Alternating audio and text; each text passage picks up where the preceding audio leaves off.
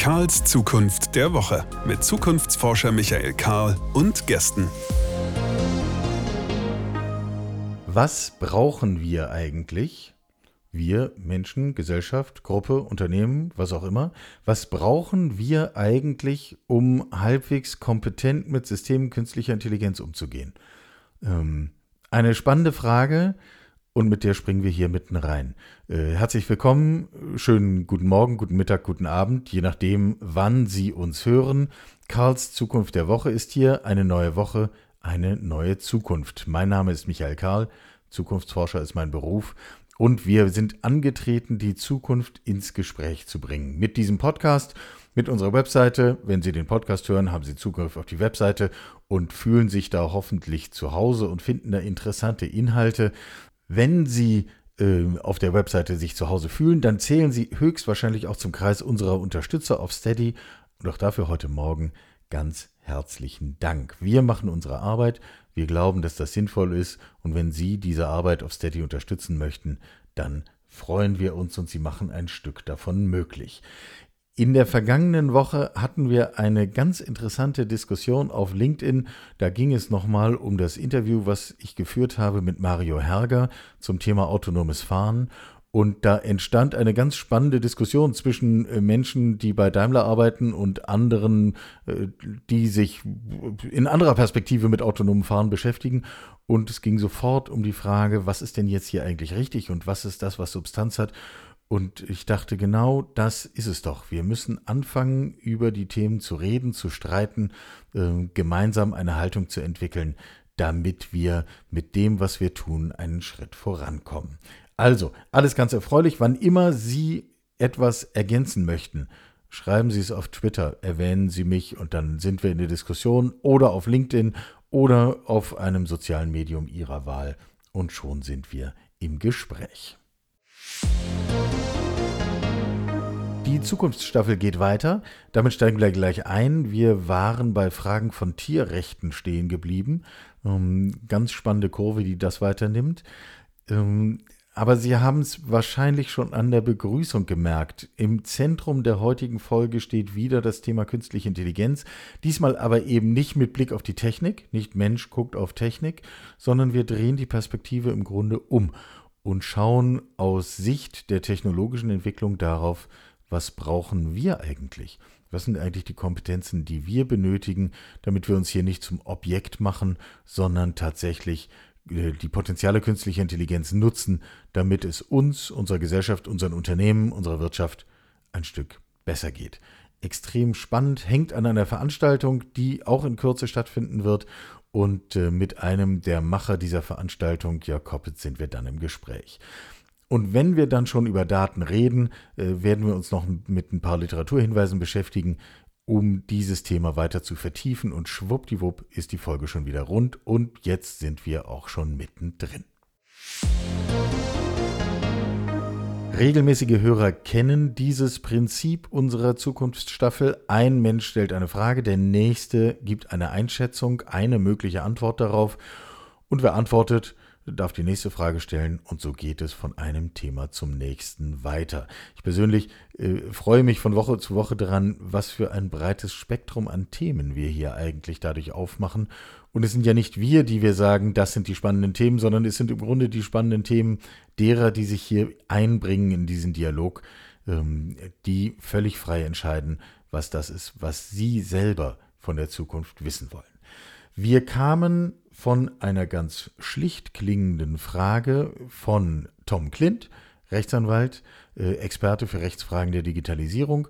Und die Frage ging so. Mein Name ist Thomas Klint, ich bin Rechtsanwalt und Partner der Kanzlei Nöhr. Im Schwerpunkt beschäftige ich mich als Mitglied unserer Practice Group Industries and Digital Business derzeit viel mit Haftungsfragen rund um Digitalisierung, KI und Connectivity. Die Frage, die ich formulieren möchte, ist, wann werden wir Tierrechte kodifiziert haben? Und das ist so eine von diesen Fragen, die klingt ganz harmlos, denn man könnte einfach eine Zahl sagen und die Frage wäre beantwortet. Aber in unserem Bestreben, eine interessante Stimme dazu zu finden, haben wir sehr schnell gemerkt, wie viele Abgründe sich doch auf ersten und zweiten und dritten Blick und Nachdenken mit dieser Frage verbinden. Ähm, letzten Endes sind wir bei Peter gelandet. Ähm, Christian Arlet ist einer der, also wir, wir bleiben bei der Juristerei, einer der Rechtsanwälte von Peter. Also das sind diejenigen, die sich ähm, qua Mission für Tierrechte einsetzen. Und äh, dessen Einschätzung zu dieser Frage ist folgende. Ja, die Durchsetzung der Kodifizierung von Tierrechten im demokratischen Prozess ist ein verdammt dickes Brett. Aber nie standen die Chancen so gut wie heute. Weshalb nehmen wir als Gesellschaft immer noch das Quälen und Töten von Tieren für Versuche in Kauf, obwohl längst klar ist, dass die Testergebnisse nicht auf Menschen übertragbar sind und es mittlerweile mit Dummies, Algorithmen und ganzen menschlichen Organen aus dem 3D-Drucker tierleidfreie und aussagekräftige Alternativmethoden gibt. Vielleicht haben Sie davon gehört, dass Tiere in mehreren Staaten der Welt bereits subjektiven Rechtsschutz genießen. In Argentinien und dem Iran legten Menschenaffen und ein Elefant erfolgreich vor Gerichten Haftprüfungsbeschwerden ein. Sie wurden dabei als rechtsgrundlos Inhaftierte anerkannt und erreichten so ihre Freilassungen aus den Zoos. In den USA gibt es vergleichbare Fälle und auch in Deutschland ist die rechtliche Ausgangslage für eine Kodifizierung tierlicher Grundrechte gut. Tierrechte sind Menschenrechte und umgekehrt. Werden Sie Ihre Stimme nutzen, um die überfällige Kodifizierung von Tierrechten schnellstmöglich Realität werden zu lassen? Sie werden es gemerkt haben. Die Frage, die im Raum stand, war, wann werden wir Tierrechte kodifiziert haben? Klammer auf, wir alle wissen, nach heutigem Rechtsverständnis sind Tiere in Deutschland Sachen. Kann man finden, wie man will. Klammern zu. Ähm, an der entscheidenden Stelle nimmt aber jetzt der Herr Arlett von Peter eben genau die kleine Abbiegung und sagt eben nicht, das werden wir 2028 gemacht haben, sondern ähm, bleibt selbst mit einer Frage offen und versucht zu aktivieren, sein gutes Recht. Äh, wir haben, als nachdem er uns diese Antwort geschickt hat, nochmal bei ihm nachgefragt und gesagt, wie ist denn das? Möchtest du nicht doch eine Zahl sagen? Und er bat um Verständnis und sagt, letztlich wir können es nicht absehen. Wir können das zwar vorantreiben, aber hier hängt es an so vielen politischen ähm, und, naja, sowas wie Corona, also schicksalhaften äh, Faktoren, ob man für sowas auch Aufmerksamkeit bekommt und nicht und wie man hier eigentlich vorankommen kann. Wir haben also hier die erste Frage der Zukunftsstaffel, die tatsächlich offen bleibt. Wir können es nicht sagen, wann werden wir eigentlich Tierrechte kodifiziert haben. Abgesehen davon, dass wir Argumente dafür gehört haben, dass es offensichtlich sinnvoll wäre, das zu tun. Ähm, nichtsdestotrotz, die Staffel geht weiter. Wer eine Antwort gibt, der darf fragen. Hier ist die Frage von Christian Arlett. Meine Frage an die Zukunft ist, wann werden vegane Fleischimitate und echtes Fleisch aus Zellkulturen so günstig und verbreitet sein, dass der letzte Maststall und das letzte Schlachthaus in Deutschland schließen? Und auch hier haben wir eine Frage nach einer Jahreszahl. Mal sehen, ob unser Ansinnen hier eine Antwort zu finden, die sich auch tatsächlich in Zahlen ausdrückt, in dieser Woche erfolgreicher sein wird. Wir machen uns an die Arbeit. In der Zwischenzeit braten Sie sich mal einen veganen Burger und dann sind wir im Geschäft. werfen wir einen Blick in die Zukunft, in diesem Fall in die ganz naheliegende Zukunft. Wenn dieser Podcast erscheint, ist Donnerstag und insofern reden wir jetzt über etwas, was morgen passiert. Auch das ist irgendwie zumindest am Rande Themenfeld des Zukunftsforschers. Morgen findet eine Veranstaltung statt, online wie auch anders, äh, federführend vom Arbeitskreis evangelischer Unternehmer vorangetrieben.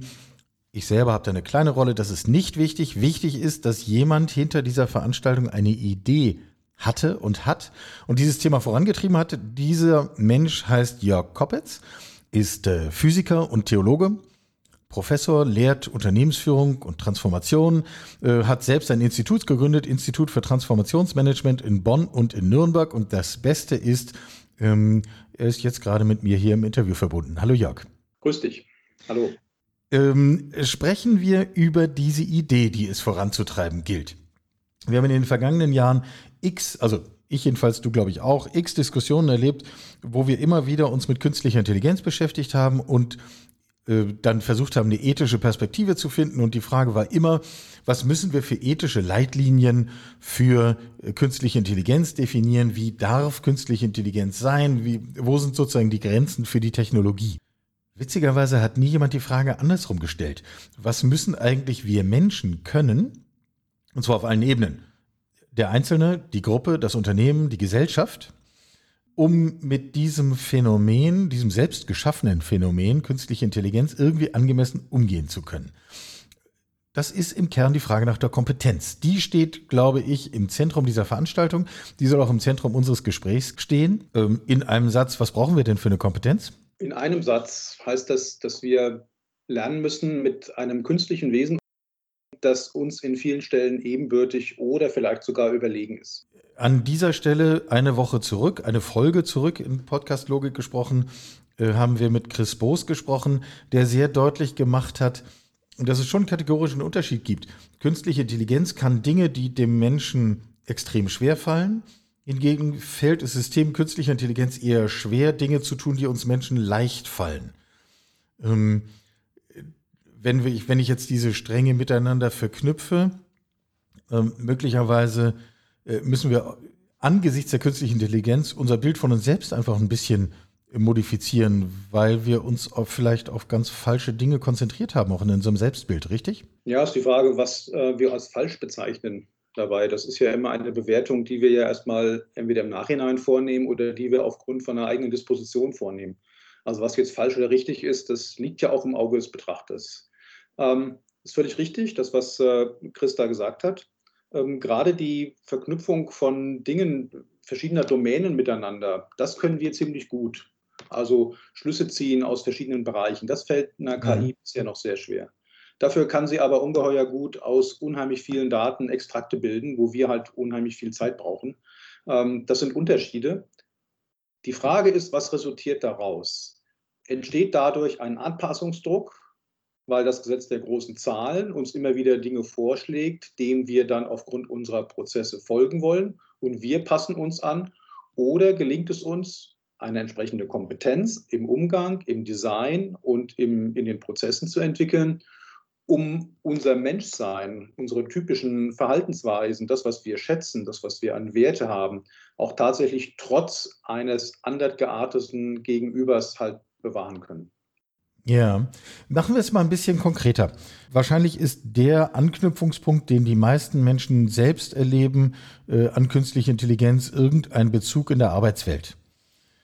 Könnten wir äh, uns relativ schnell verständigen auf ein paar Kompetenzen, die wir sagen wir mal, traditionell sehr hoch gerankt haben, die aber an Bedeutung verlieren angesichts der technologischen Entwicklung? Und umgekehrt, was wären eigentlich Kompetenzen, die es zu entwickeln gelte, äh, die wir eher so mitgenommen haben, die aber angesichts der technologischen Entwicklung auf einmal ganz zentral werden? Naja, Im Arbeitsumfeld sind wir natürlich, ähm, wenn man mal an, den, an das Industrieumfeld oder auch Wirtschaftsumfeld denkt, natürlich sehr stark in Prozesse eingebunden. Diese Prozesse haben ein Qualitätsmanagement, die sind relativ fest äh, installiert, die befolgen wir. Ähm, danach ähm, werden auch Haftungsrisiken beschrieben und so weiter. Ähm, die Frage ist, wenn wir ähm, uns in diesem Feld auch mit KI beschäftigen und künstliche Intelligenz zum Beispiel Vorschläge für Prozesse oder für Ratings oder für Bewertungen oder Auswahl von Informationen macht und wir daraufhin entscheiden, Nehmen wir das typische Beispiel ähm, eines, äh, eines, einer Kreditwürdigkeit. Ja? Bleiben wir bei dem Beispiel. Ja. Ja. Ähm, dann schlägt mir eine KI aufgrund einer ähm, Historie oder der ähm, Wohnsituation oder des sozialen Umfeldes eines, äh, eines Kandidaten vor, ob ich und ob und wie, zu welchen Konditionen ein Kredit gewährt werden kann. So, das macht es aufgrund von Scoring-Modellen, aber auch aufgrund von Lernverfahren und sowas. Ähm, so, jetzt ist die Frage, ähm, kann ein Sachbearbeiter, der äh, zwar formal die letztendliche Entscheidung trifft, so ist es in den Prozessen bisher hinterlegt, tatsächlich gegen ein Votum eines solchen Algorithmus entscheiden, ohne seine eigene Position im Unternehmen zu gefährden, für den Fall, dass tatsächlich ein Ausfall eines Kredites oder etwas anderes passiert. Gestatten wir so, solche Dinge oder ist es so, dass letztendlich der, der Mensch, der mit dem KI-System oder mit dem Scoring-System arbeitet, letztendlich sicherheitshalber besser mal der Bewertung folgt, auch wenn er sie vielleicht nicht versteht oder auch nicht akzeptiert. Nun, wir würden ja annehmen, dass in einem unbedarften praktischen Fall äh, der Sachbearbeiter im Zweifel meistens sagen wird, naja, die Technik wird schon wissen, warum das so ist. Ja, genau. Dann ist ja die Frage, wer entscheidet denn dann eigentlich noch? Entscheidet dann tatsächlich der Sachbearbeiter? Nein, Sach natürlich nicht. Oder entscheidet dann nicht doch die KI? Und was bedeutet das dann? Wiederum werden diese Entscheidungen, man darf das nicht nur auf so eine Momentsituation betrachten, sondern muss es dann in einem Gesamtprozess sehen. Wenn es so ist, dann würden ja ähm, immer wieder ähnliche Situationen zu ähnlichen Entscheidungen äh, kommen, die dann wiederum als Lernvorbild für weitere KI-Systeme gelten. Das heißt, das entsteht so eine self-fulfilling prophecy daraus. Das heißt, die äh, Situationen, die immer abgelehnt werden, die werden abgelehnt, der Punkt wird verstärkt und damit bewegen wir uns mehr und mehr in Bereiche, in denen immer weniger Flexibilität oder Individualität möglich sein könnte. Ich nehme mhm. bewusst doppelten Genitiv, äh, doppelten Konjunktiv an der Stelle, aber ähm, es ist ja durchaus möglich, dass dann eben tatsächlich über diese Vielzahl der Entscheidungen, die überall gefällt werden und mit denen dann KI-Systeme trainiert werden, tatsächlich mehr und mehr der Spielraum eingeengt wird und wir tatsächlich das, was wir menschliche Entscheidungshoheit, ähm, Bauchfaktor, Emotionen, all diese Dinge äh, bezeichnen, die uns auch als Mensch ausmachen, mehr und mehr in den Hintergrund treten und wir letztendlich rein Zahlen- und Statistik getrieben sind. Ja, nun würden mir viele Situationen einfallen, wo ich mir wünschen würde, dass meine Lebenswelt ein bisschen mehr datengetrieben wäre. Ich würde zum Beispiel an Gesundheit denken.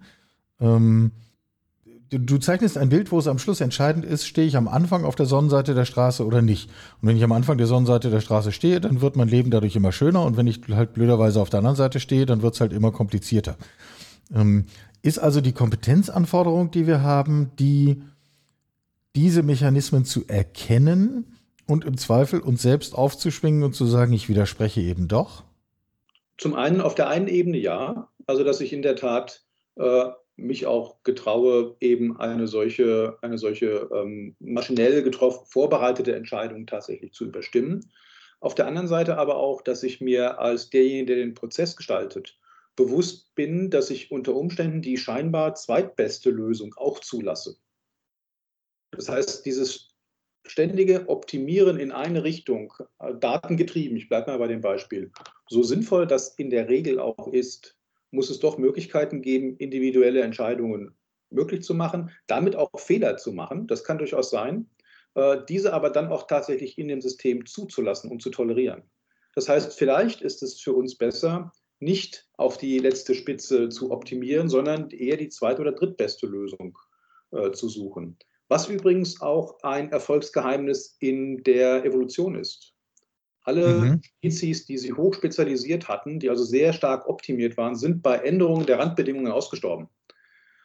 Ähm, die Spezies, die flexibler waren, die nicht optimal an äh, ein spezifisches Umfeld angepasst waren, die haben mehr Möglichkeiten, Flexibilität zu zeigen, sich an geänderte Brandbedingungen anzupassen.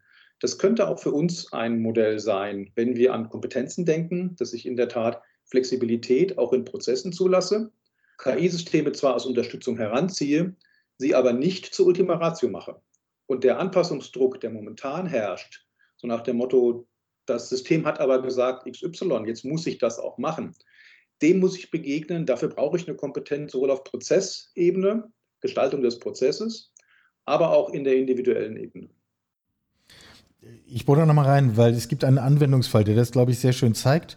Um, und ich finde diesen Gedanken mit dem Charme der zweitbesten Lösung äh, einigermaßen bedeutsam. Ähm, ADA ist äh, sozusagen die Vorzeigeanwendung künstlicher Intelligenz im Bereich der Medizin, äh, führt eigenständig äh, Anamnesegespräche, also in, in, Form eines strukturierten Dialogs. Ähm, und was der Arzt hinterher bekommt, ist eine hochdifferenzierte Auswertung ähm, äh, ganz in Teilen überraschende Ergebnisse, die also statistisch nachweisbar zu völlig anderen Diagnosen führen als, als die Erfahrung des Arztes. Aber er bekommt eben nicht eine Lösung, sondern was er bekommt ist die Aussage der künstlichen Intelligenz, ich habe Daten gesammelt und rein sachlich sind dies die fünf wahrscheinlichsten Diagnosen. Und wenn ich dann nochmal die Wahrscheinlichkeit hinterlege, sind dies die fünf wahrscheinlichsten, weil häufigsten Diagnosen. Ab dann, lieber Arzt, mach du. Wäre also genau dieser Mechanismus, über den wir hier reden, hier ist ermöglicht, dass der Arzt sagt, ja, der sagt zwar mit zu 80 Prozent ist es das, aber die zweite Lösung kommt mir plausibler vor aus folgenden Gründen. Ist, kann man das tatsächlich verallgemeinern? Haben wir einen Charme der zweitbesten Lösung? Ja, vielleicht zunächst nochmal zur Klarstellung. Ähm, ich bin sehr froh, dass es Systeme gibt, die zum Beispiel Röntgenbilder, Mammografien oder ähnliche Dinge scannen und daraus Bilder äh, äh extrahieren, zur Krebsfrüherkennung oder andere Dinge. Ja, solche Systeme sehen äh, viele tausend oder Millionen Bilder, während ein normaler Arzt vielleicht in seinem Leben einige hundert sieht davon. Ja, bestimmte Tumorarten sieht ein Arzt immer zum ersten Mal, weil er wird sie nur ein einziges Mal sehen und folglich nicht erkennen. Das ist äh, das mal vorweggeschickt. Ähm, die Frage nach der Kompetenz, die du gestellt hast, die geht dahin, ähm, dass ich in der Tat eine Möglichkeit haben muss, mir Alternativen zu besorgen. Also, dass ich kompetent genug bin, äh, das, was mir angeboten ist, in dem Kontext, in dem eine KI arbeitet, äh, zu erkennen, was dort äh, gemacht wurde und ich trotzdem Raum für eigene Entscheidungen habe. Und dass diese Möglichkeiten besteht. Dafür muss ich eine Kompetenz haben, die geht über reines Fachwissen hinaus. Ich muss nämlich auch verstehen, was tut so eine KI dort tatsächlich. Ich muss jetzt nicht im Detail wissen, wie das Ding programmiert ist und wie der Algorithmus ist. Aber ich muss schon verstehen, wo kommen die Daten her? Äh, ist da vielleicht ein Bias drin? Also sind das vielleicht ähm, wesentlich viel mehr Daten von 40-jährigen Weißen, während wir es hier mit einer anderen äh, Bevölkerungsgruppe zu tun haben, was auch immer. Solche Dinge, die im Hintergrund dann als Backup-Wissen da sind, die müssen als Kompetenz bei den Medizinern vorhanden sein, um dann tatsächlich bewerten zu können, wie weit lasse ich mich auf solche Voranalysen ein oder wie weit starte ich noch mal eine andere Analyse, um zum Beispiel dann das zu testen. Ja, ja. Ähm, das bedeutet, wir reden eigentlich über einen äh, einen, einen zweiten Sinn des Begriffs Kompetenz. Äh, nicht, oder jedenfalls auch darüber, nicht nur über die Frage, was kann ich eigentlich, was habe ich gelernt, sondern auch die Frage meines Handlungsspielraums. Ähm, in welchem Rahmen darf ich mich eigentlich bewegen? Also das, was ein Jurist mit Kompetenz beschreiben würde. Ja, das ist auch etwas, was ähm, ich auch aus der Unternehmensführung kenne. Ähm, auch dort bekomme ich ja als ähm, CEO in einem Konzern oder immer Vorschläge von meinen Mitarbeitern, ähm, die die aufgrund von Analysen gemacht haben. Und ich muss ja entscheiden als Verantwortlicher, folge ich diesen Vorschlägen oder möchte ich andere Szenarien verfolgen oder äh, habe ich eine eigene Idee oder suche ich nochmal eine neue Untersuchung herbei, was auch immer. Und diese Art von Kompetenz, die brauche ich eigentlich auch im Bereich KI. Denn ich bekomme ja keine Erklärung, warum dieses Szenario oder ein anderes Szenario oder dieser Befund oder ein anderer Befund jetzt äh, von der KI be, äh, bevorzugt wurde. Ich bekomme nur ein Ergebnis.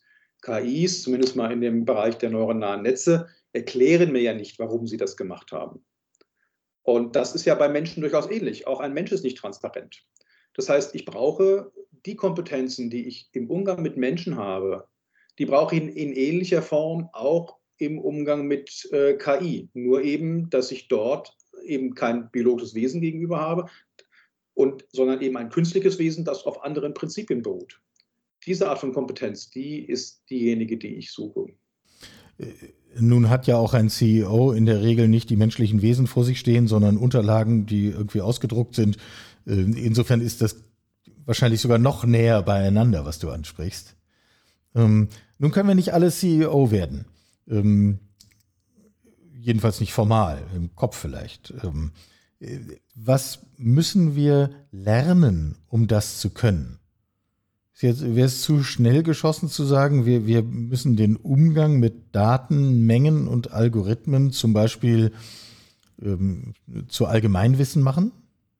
Also das ist wieder die, das ist die, die eine Ebene, die du ansprichst. Wenn ich wieder auf unser Beispiel von vorhin mit, dem, äh, mit der Kreditvergabe gehe, dann ist es sicher erstmal die individuelle Kompetenz, dass ich mir klar bin, was, was bedeutet es, wenn ich mit einer KI arbeite Äh, woher bekommt eine, ein solches System seine Informationen?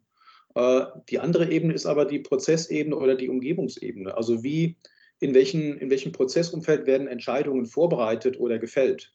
Und welche Möglichkeiten habe ich, davon individuell abzuweichen, zum Beispiel vom vorgeschlagenen Pfad?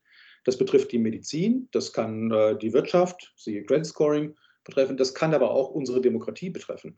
Also wie werden denn Entscheidungen bisher gefällt und wie werden denn die Entscheidungsprozesse durch künstliche Systeme verändert, weil vielleicht viel mehr Daten aufbereitet werden, weil Dinge viel schneller zur Verfügung stehen, weil ähm, unter Umständen entsprechende Filterblasen oder Biases Entscheidungen beeinflussen können oder weil in einem, einem Diskussionsdiskurs auch KI-Systeme teilnehmen in viel größerer Zahl als Menschen und so weiter.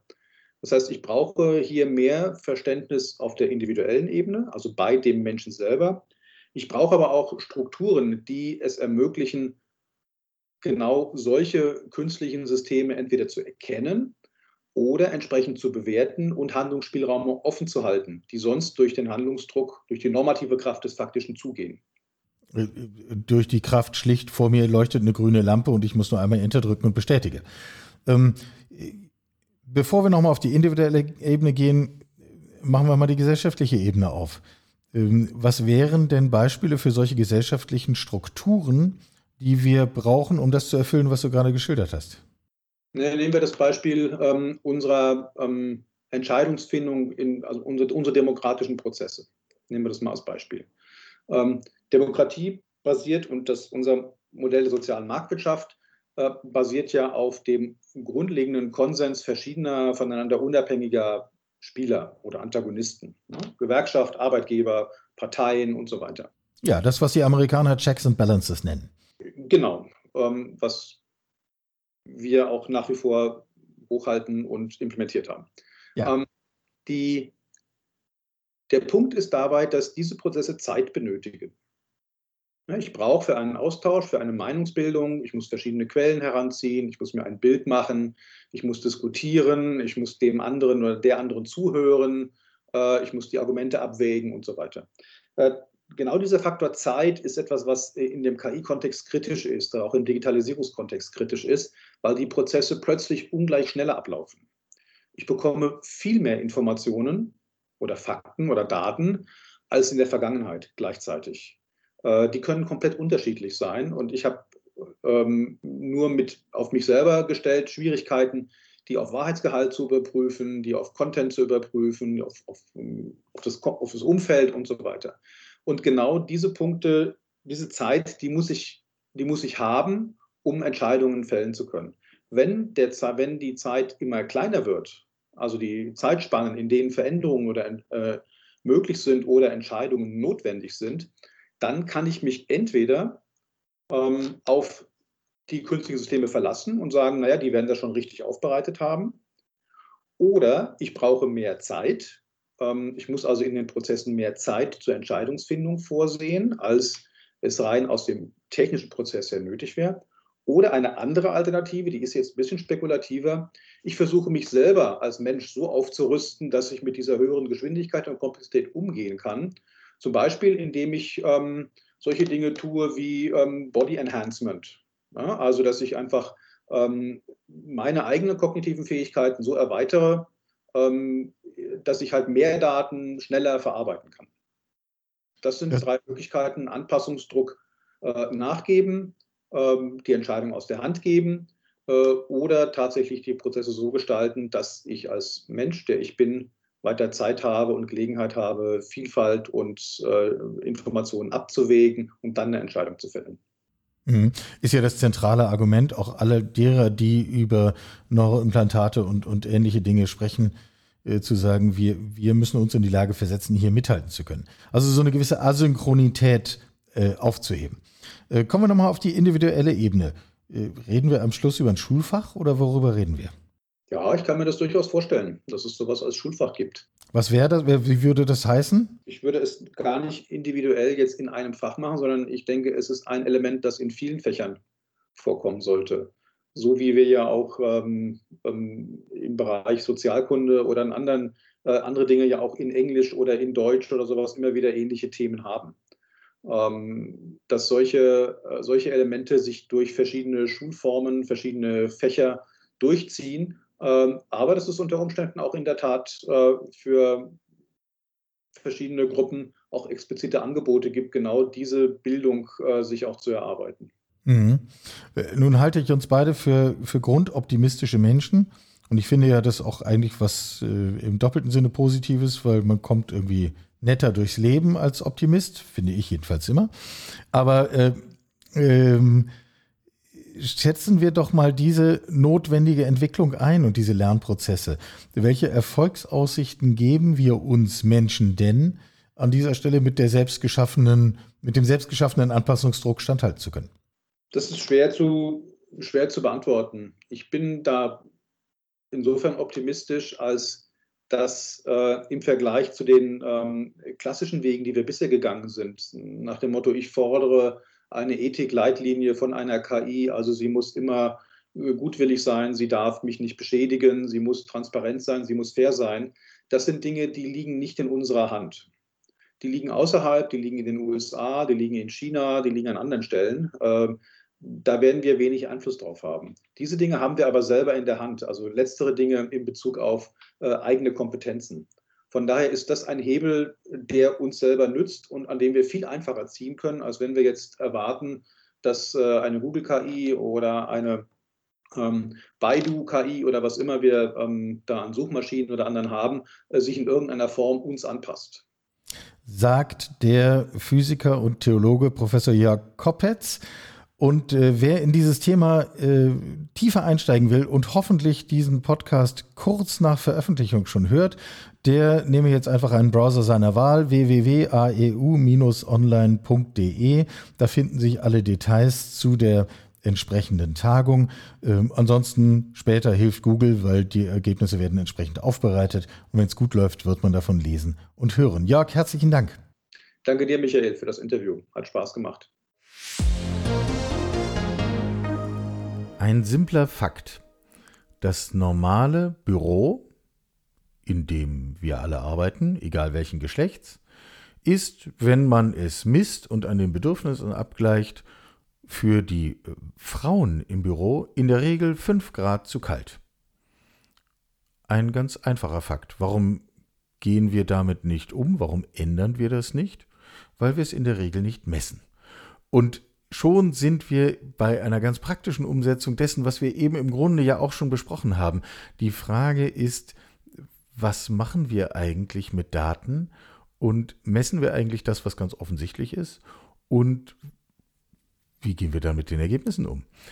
Eine, die ganz viele solcher Ergebnisse zusammengetragen hat, äh, hat das in ein Buch geschrieben und auf dieses wollte ich Sie gerne hinweisen. Caroline Criado Perez die nicht brasilianische Aussprache dieses Namens sei mir hoffentlich verziehen, ähm, hat es geschrieben, Unsichtbare Frauen heißt es. Hochspannendes Werk, etliche hundert Seiten, ein Fakt nach dem anderen, immer wieder um dasselbe Thema. Bitte lasst uns doch einmal hinschauen, wie eigentlich die Daten von Frauen äh, wahrgenommen werden, nämlich nicht. Und was passieren würde, wenn wir sie wahrnehmen. Äh, wir kennen alle die unterschiedlichen Symptome von Herzinfarkten von Männern und Frauen, die dazu führen, dass die Herzinfarkte von Männern mit sehr viel höherer Wahrscheinlichkeit direkt erkannt werden und die von Frauen nicht. Ähm, das gilt für ganz viele äh, Beispiele in der Medizin, das gilt für Sicherheitsgurte in Autos und für Airbags und für, naja, am Schluss kommen wir zu einer Diskussion rund um Arbeit hin, weil natürlich, wenn wir, natürlich, ist überhaupt nicht natürlich. Ähm, wenig überraschend wäre das Wort an dieser Stelle gewesen. Eben genau nicht natürlich. Wenig überraschend der erhebliche Löwenanteil unbezahlter Arbeit von Frauen geleistet wird. Und bei der bezahlten Arbeit sieht es genau umgekehrt aus. Und äh, das führt dazu, dass wir ein bestimmtes Bild von Arbeit haben, ein bestimmtes Bild von Wohlstand, ein bestimmtes Bild von Macht, ein bestimmtes Bild von, naja, Sie setzen die Reihe fort. Lesen Sie es, das ist spannend, das lohnt sich. Ähm, und wenn wir die Anekdote sozusagen gleich noch dazu haben wollen, die auch nochmal die Brücke zur künstlichen Intelligenz schlägt, wir haben ja gerade bei diesem genialen Forscherpaar äh, dass es geschafft hat, den ersten Impfstoff für Corona tatsächlich an die Startrampe zu bringen. Genau den Fall gesehen, dass diejenige, die den wirklich medizinischen Sachverstand in dieses Projekt eingebracht hat, nämlich die Forscherin, von Google im Vorbeigehen zur Ehefrau gemacht wird. Weil das ist ja das, was man in den Vorbildern immer wieder sieht. Es gibt einen Forscher und er wird von seiner Ehefrau begleitet. Özlem Türeci hat es sozusagen am eigenen Leib erfahren, wie das hier ist. Da ist es am Ende eine kleine Anekdote, die uns aber nicht egal sein kann, weil wir, glaube ich, Stück für Stück verstehen, was das größere Bild an dieser Angelegenheit ist. Es geht mir wie in jeder Woche zweimal rumgedreht. Schwuppdiwupp ist die Folge schon wieder rum. Wir haben die Zukunftsstaffel von den Tierrechten hin zu den veganen Fleischerzeugnissen weitergedreht. Wir haben uns mit der Frage von Kompetenzen ähm, die wir brauchen angesichts der technologischen Entwicklung künstliche Intelligenz beschäftigt. Und ich habe hab mir die Freiheit genommen, Sie auf ein Buch hinzuweisen, Unsichtbare Frauen von Caroline Criado Perez. Und äh, an dieser Stelle herzlichen Dank an die hochgeschätzte Kollegin Annalena Heiniger, die mich auf dieses Buch hingewiesen hat. Ich hoffe, Sie hatten ein wenig Vergnügen, damit ein bisschen über Zukunft zu reden. Ich hatte es und ich habe die schöne Situation, dass ich das mit Ihnen teilen darf. Ähm, seien Sie nächste Woche wieder dabei, erzählen Sie es weiter und äh, denken wir über morgen nach.